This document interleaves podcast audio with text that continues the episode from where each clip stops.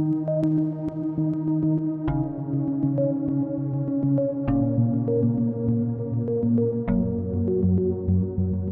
ne parle jamais d'hôpital psychiatrique. Il y a d'abord les périphrases et les mots adoucis, en sourdine, pour ne pas apeurer le patient catastrophé. On parle alors de repos, de pause. Il faudrait envisager un séjour. Un cadre différent pourrait aider à briser le cercle vicieux. Ce sont des lieux de repos, des cliniques pour personnes fatiguées, à bout, burn-outées, épuisées.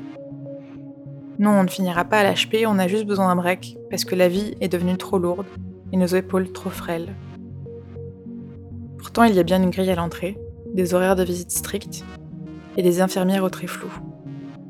Le Bois Joli, dont la clinique tire son nom, est un bosquet entouré d'un chemin mille fois emprunté par les pieds des patients, qui tournent en rond, attendant que le temps s'écoule de manière sirupeuse.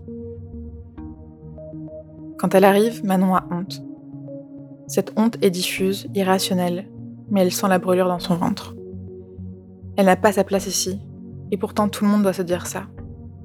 C'est rassurant d'être la moins folle des fous, parce que même ici, elle doit être performante et se démarquer. Quand on lui demande de donner tout objet coupant ou dangereux, elle a envie de répondre par une blague, montrer qu'elle n'est pas un risque pour elle-même. Elle voudrait que les infirmières partent de la 108 en se demandant ce que cette pauvre petite fait ici. C'est bien triste, elle a l'air d'avoir toute sa tête, et puis gentille avec ça. Mais non, elle est traitée comme la 107 et la 109. Elle aussi a une douche sans pommeau pour ne pas se pendre, une fenêtre qui ne s'ouvre pas pour ne pas se jeter en bas, et des murs aux angles adoucis, comme si même un coin pouvait donner des idées suicidaires.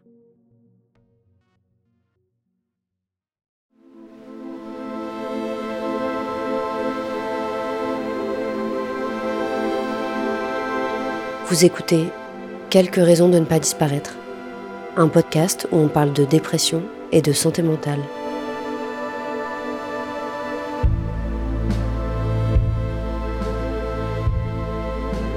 Aujourd'hui, épisode 4, on ne parle pas de l'hôpital psychiatrique.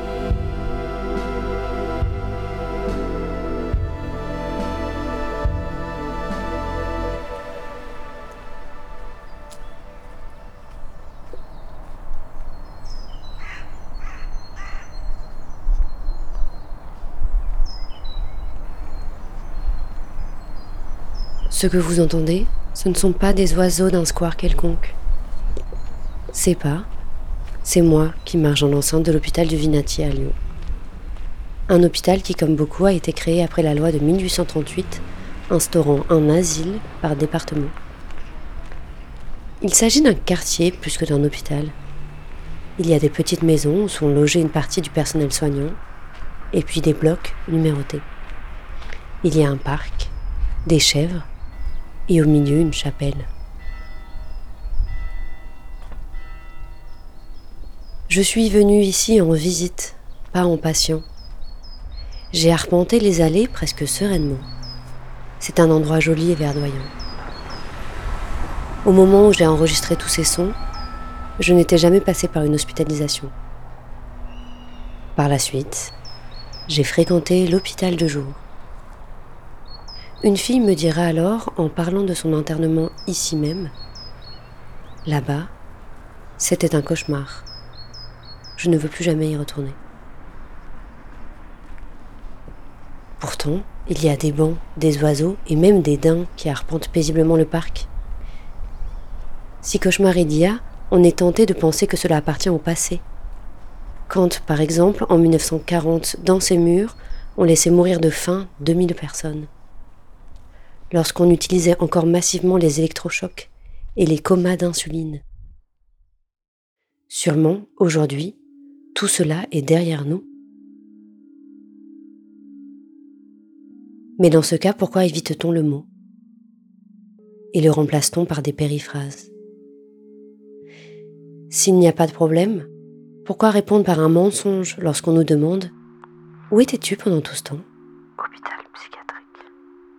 on évite le mot comme pour ne pas regarder la chose qu'il désigne. Pause, retraite thérapeutique, se mettre au vert, disparition. Là-bas, c'était un cauchemar, elle a dit très distinctement. Partir en clinique.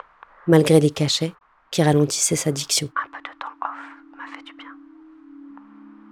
Ces mots sont restés accrochés à ma mémoire, et se superpose à mes propres expériences et aux témoignages que j'ai pu recueillir. De quel cauchemar s'agit-il? Et pourquoi peine-t-on à l'entendre?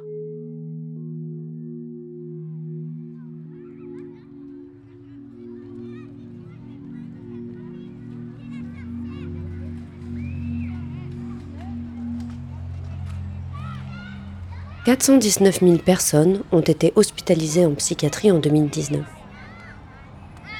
419 000 personnes, c'est presque la population de Toulouse. C'est autant de parcours individuels et de prises en charge distinctes. En hôpital de jour, à temps partiel, ou au contraire à temps plein. L'hôpital, c'est un mythe avant d'être un lieu réel. C'est la réalisation d'une menace. Si tu ne marches pas droit, si tu prends trop de place, si tu vas trop mal, tu iras à l'hôpital. C'est un lieu hors du temps dont l'espace même autour repousse le passant. J'ai cherché l'origine de l'hôpital psychiatrique. Une des premières traces daterait du 8e siècle, en Irak et en Syrie. Ainsi, l'hôpital d'Alep est réputé comme soignant au XIIIe siècle les malades mentaux à partir de lumière, d'air frais et de musique. Cela donnerait presque envie d'y aller. Loin de ce passé légèrement idéalisé, aujourd'hui en France, l'hôpital psychiatrique est issu de la loi sur l'enfermement des aliénés de 1838. Elle instaure un établissement psychiatrique par département et la distinction entre la notion de placement volontaire et de placement d'office. Voilà ce qu'écrit le journaliste Albert Land dans son ouvrage Chez les fous à propos de cette loi. La loi de 38 n'a pas pour base l'idée de soigner et de guérir des hommes atteints d'une maladie mentale, mais la crainte que ces hommes inspirent à la société. C'est une loi de débarras. Dans cet extrait, le journaliste souligne un élément essentiel. Une des fonctions de l'hôpital, lors de sa fondation, et de mettre à distance la folie et donc les fous. Il y a plusieurs raisons à cela. La première, c'est celle de l'ordre public. Le fou, lorsque ses troubles gênent les citoyens, lorsque son trouble devient public, doit être empêché et donc mis à l'écart. Michel Foucault, dans Histoire de la folie, relate que dès le XIVe siècle, les fous sont exclus des villes du fait de leurs agissements étranges et mis au banc.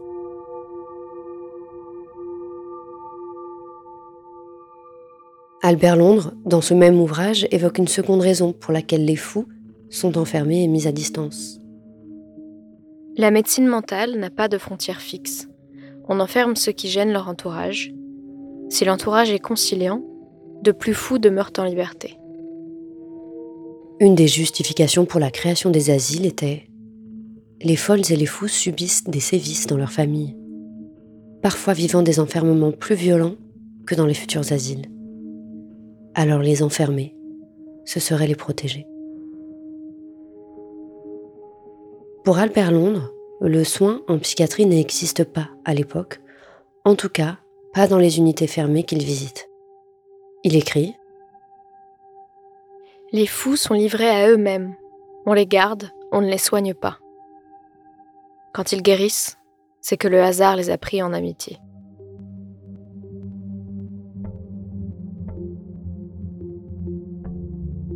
Vous avez entendu Lola en introduction. Après une tentative de changement de médicament, elle a connu un épisode dépressif violent.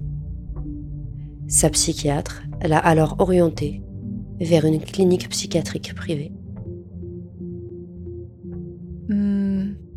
Ben, donc quand elle propose euh, l'hospitalisation, euh, déjà elle dit pas hospitalisation. Enfin voilà, enfin c'est voilà, elle l'aborde de manière un peu plus douce, même si j'ai très bien compris de quoi il s'agissait.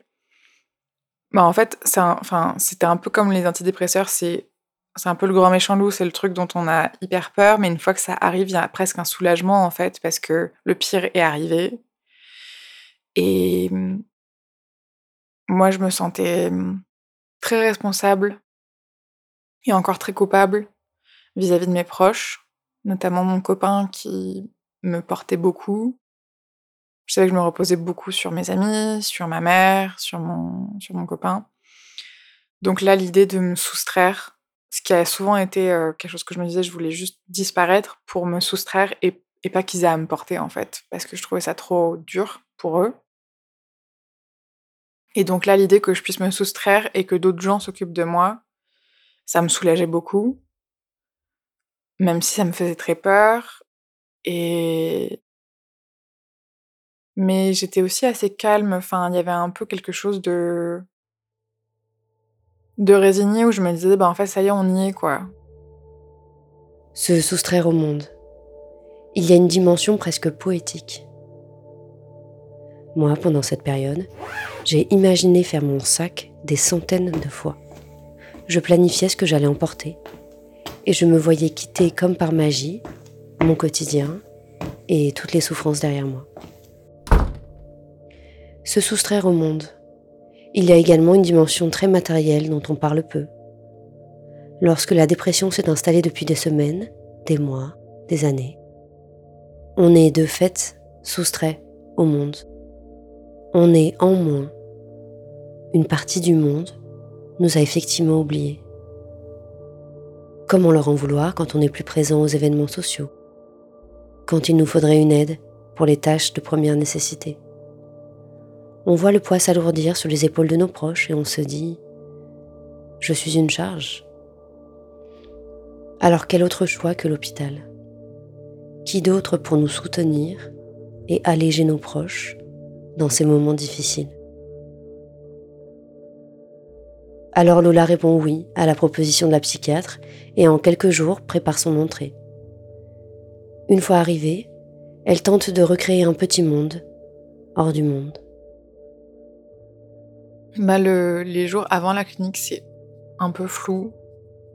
Je me rappelle être stressée, mais comme quand on est stressé quand on va commencer à l'école, euh, dans une nouvelle école. Enfin, en fait, c'était le stress de je connais pas le lieu, je sais pas comment ça fonctionne, je connais pas les gens, je la peur d'être un peu euh, d'errer sans savoir ce que je suis censée faire. Euh, et puis j'avais peur que le changement de médicament se fasse, enfin, soit difficile. J'avais peur aussi de laisser tout, tout ce qui me rassurait. Enfin, j'avais été très dans mon cocon, très chez moi. Et la première fois qu'on avait évoqué l'hospitalisation, en fait, moi, je lui avais dit, le seul endroit où je me sens bien, c'est chez moi. Donc, je veux pas être dans une chambre inconnue, loin de tout, loin de mon quartier, loin de mes amis, alors que c'est les seules choses qui me font du bien. Donc, j'ai vraiment préparé mon sac en emmenant autant de choses que possible. Enfin, j'ai pris plein de livres, j'ai pris mon tricot, j'ai pris mon ordinateur, j'ai pris, euh, j'ai même pris une peluche. Enfin, je tout ce qui pouvait faire que ma chambre d'hôpital, ça deviendrait euh, un peu chez moi. Premier soir, euh, premier repas de cantine à 18h face à son mur, c'est triste, quoi. Enfin, c'est, j'ai pleuré sur mes raviolis, quoi. C'était, c'était déprimant, enfin, mais c'est normal, quoi. Après le choc des premiers moments et de la réalisation, il y a l'attente. Les mécaniques sont huilées au sein de l'hôpital. Une fois la procédure d'entrée terminée, toutes les journées se ressemblent un peu. Les rituels laissent place à l'ennui. Est-ce que cela soigne l'attente? Est-ce qu'on peut soigner du vide? Avec plus de vide? Il y a beaucoup de petits événements dans une journée euh, très vide en général, donc bah, il y a, en fait le matin, d'abord on, on, passe nous donner les médicaments, donc c'est le premier premier contact. Après, on passe nous donner le petit déjeuner. Et ouais, et puis beaucoup d'attentes en fait, parce que on sait jamais quand est-ce qu'on va voir le psychiatre. C'est lui qui passe, ou alors il faut attendre devant sa porte et à un moment on va le voir. Donc du coup, euh, au début, je restais tout le temps dans ma chambre à attendre qu'il passe parce que j'étais, enfin, j'étais stressée. Et puis on sait pas, on sait pas à quelle heure on mange, on sait pas s'il y a un goûter, on sait pas si on peut sortir, jusqu'à quelle heure premier soir, je suis restée dehors et en fait, la porte était fermée quand je suis, quand je suis rentrée parce que les portes, elles ferment à 20 h Enfin, concrètement, sur la semaine, il y avait 4 heures ou 6 heures qui étaient prises, quoi. Et je crois que la première chose que j'ai fait, c'est ou musicothérapie ou euh, origami. Et en fait, ça fait juste du bien de faire quelque chose, quoi. Enfin, ça va pas forcément soigner ou mais ça occupe, ça fait une activité, ça permet de voir les autres aussi. Ça distrait quoi parce qu'on s'ennuie quand même énormément donc euh... et c'est des, petites choses euh, qui font qu'on se sent pas chez soi et qu'on se sent seul et que ben le repas il est à 18h donc après euh, c'était juin donc les soirées elles sont longues et euh, ça c'est aussi un truc bizarre c'est qu'on on a une clé pour fermer notre porte on a une carte mais en fait euh, on peut pas être enfermé à clé parce que tous les soignants, euh, tout, toutes les personnes ont cette carte aussi. Donc du coup, euh, l'intimité est quand même euh, assez limitée. Dans le temps distendu et confiné, gagne-t-on le goût de vivre? Dans un cadre dit contenant, avec des horaires cadrants et une surveillance presque constante, est-ce qu'on trouve la paix? Je ne sais pas. Lola dit que ça lui a fait du bien, au moins sur le moment. Elle explique que sa sortie a été difficile, qu'elle s'est sentie en rémission pendant tout l'été. C'est à ce moment-là qu'elle a reçu une facture décomptant le temps passé à l'hôpital et lui indiquant le montant à régler. Ma psychiatre m'avait parlé du coût, mais j'avais, enfin, j'avais pas conscience de à quel point ça allait me coûter. Euh, on m'a pas fait de simulation, euh, donc j'ai un peu découvert à la sortie. Puis mon copain, euh, qui était à ce moment plus à l'aise financièrement, m'a dit en fait, c'est quel que soit le coût, on se débrouillera parce qu'on peut, donc on se débrouillera quoi. Et si t'as besoin d'aide, je t'aiderai. Et s'il faut demander à ta famille, bah on demandera à ta famille. Et je me rappelle pas exactement. Il me semble que entre la mutuelle et la Sécu, c'était la moitié qui était couvert, il me semble. Parce qu'après, enfin, j'ai eu des pages et des pages d'addition, enfin, que j'ai, j'ai pas lu précisément, j'ai rien contesté, j'ai pas, euh... je me rappelle juste euh, un peu le choc de, ah oui, en fait, euh, ben, je vais avoir besoin d'aide et toutes mes économies vont y passer. Et il me restait donc pour deux semaines et demie il me restait, je crois, 1500. Euh, donc c'est, enfin, c'est, c'est cher. Dans un article intitulé Le marchand de soins, la blogueuse Heidi, de Noir et Bipolaire, s'interroge sur le business des cliniques privées. Après un unique rendez-vous, le psychiatre qu'elle vient de rencontrer lui propose de manière insistante un internement dans une clinique dont il est propriétaire. Cette blogueuse décrit également un autre enjeu majeur de l'hôpital. Le recours à la contention et à la médicamentation lourde. Dans l'usine, si c'est contraint, c'est pas du soin, des usagers de la psychiatrie présentent les éléments de violence et de coercition qui subsistent en psychiatrie. Des formes manifestes, comme l'enfermement, mais aussi des formes plus complexes, de fabrique du consentement. Ces usagers et militants s'interrogent. Comment se soigner dans un cadre si inégalitaire? Ces questions ont déjà été soulevées par le praticien catalan François Tosquelles, qui s'est attelé à soigner non pas les malades, mais l'hôpital. Tosquelles est un psychiatre et militant antifasciste. Après la guerre, il s'installera à Saint-Alban et fondera un asile. C'est là qu'il déploiera plusieurs idées. L'accueil inconditionnel, la psychothérapie institutionnelle et l'autogestion. La première idée de Toscaïès, c'est celle de l'accueil, de l'hospitalité et finalement de l'asile dans le sens propre du terme. Pour être accueilli quelque part, il faut être accueilli chez quelqu'un qui habite les lieux. Lors de mon séjour à l'hôpital de jour, l'infirmière m'a présenté les différentes pièces, y compris la salle de travail des soignantes. Pendant quelques instants, j'ai eu l'impression d'être plus une collègue qu'un nouveau patient. Lors de son installation à Saint-Alban, Tosquelles propose une activité de groupe.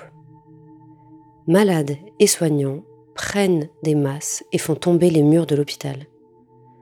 Je crois qu'il n'y a pas de meilleure représentation du concept de psychothérapie institutionnelle.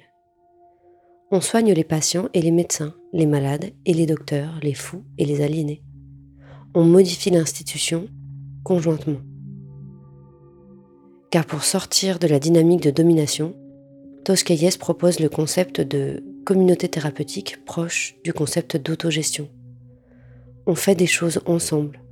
On produit quelque chose ensemble, comme le journal, mais aussi on erre ensemble. Le psychiatre italien Franco Basaglia développe lui aussi cette notion de communauté. Derrière les murs de l'asile d'aliénés, l'homme, quel que soit son état mental, s'objectivise peu à peu en s'identifiant aux lois de l'internement.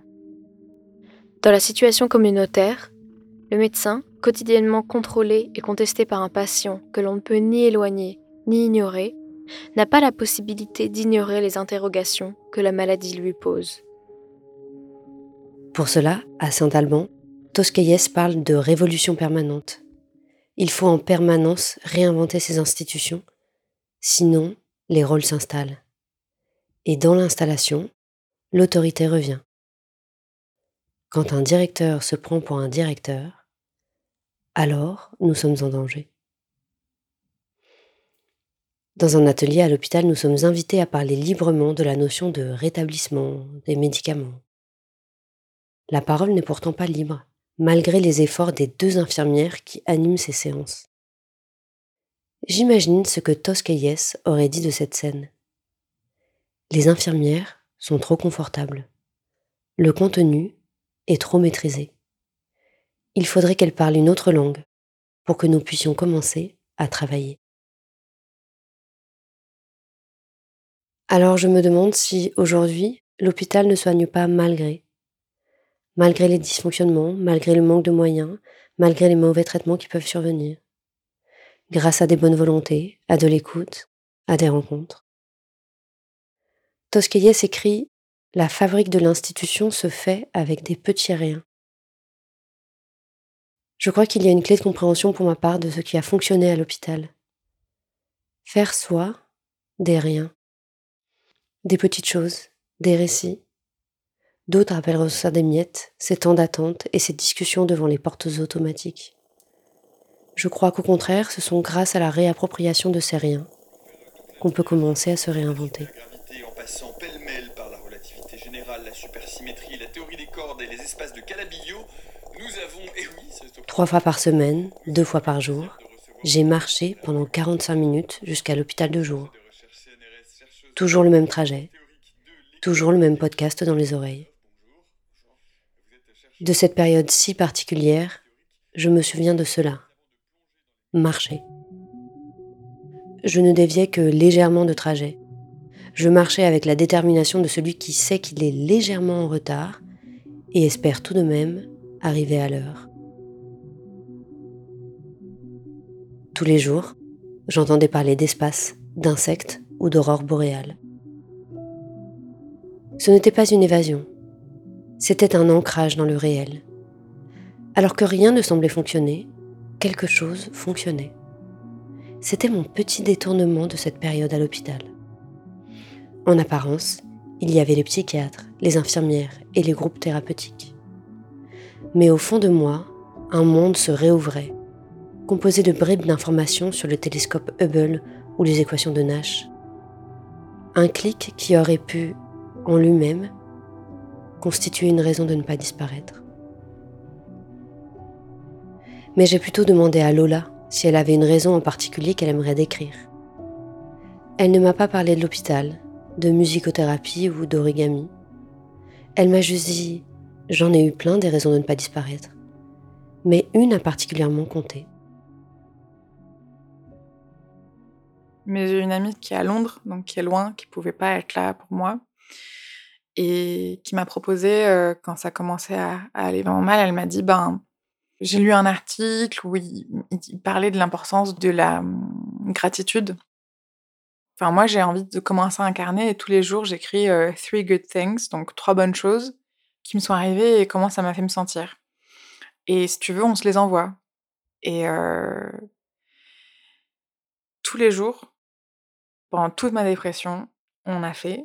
Et donc tous les jours, elle m'envoyait les siennes, et tous les jours, je lui envoyais les miennes. Et parfois, les miennes, c'était euh, j'ai nettoyé mes toilettes, je suis fière de moi parce que j'ai fait quelque chose, euh, ou je suis sortie, je suis, fière parce que ça m'a fait du bien, euh, parce que je prends soin de moi. euh. Par exemple, ça pouvait être le fait de, faire ça en fait. Écrire ces trois bonnes choses, c'était une des trois bonnes choses parce que je savais que j'avais une amie qui m'aimait assez pour euh, prendre le temps tous les jours de faire ça avec moi, quoi. Et... L'a présenté en plus de manière très simple, sans me dire regarde, je vais t'aider. Elle m'a dit juste viens, on fait ça. Et en fait, ça me touchait énormément cette manière d'être là pour moi.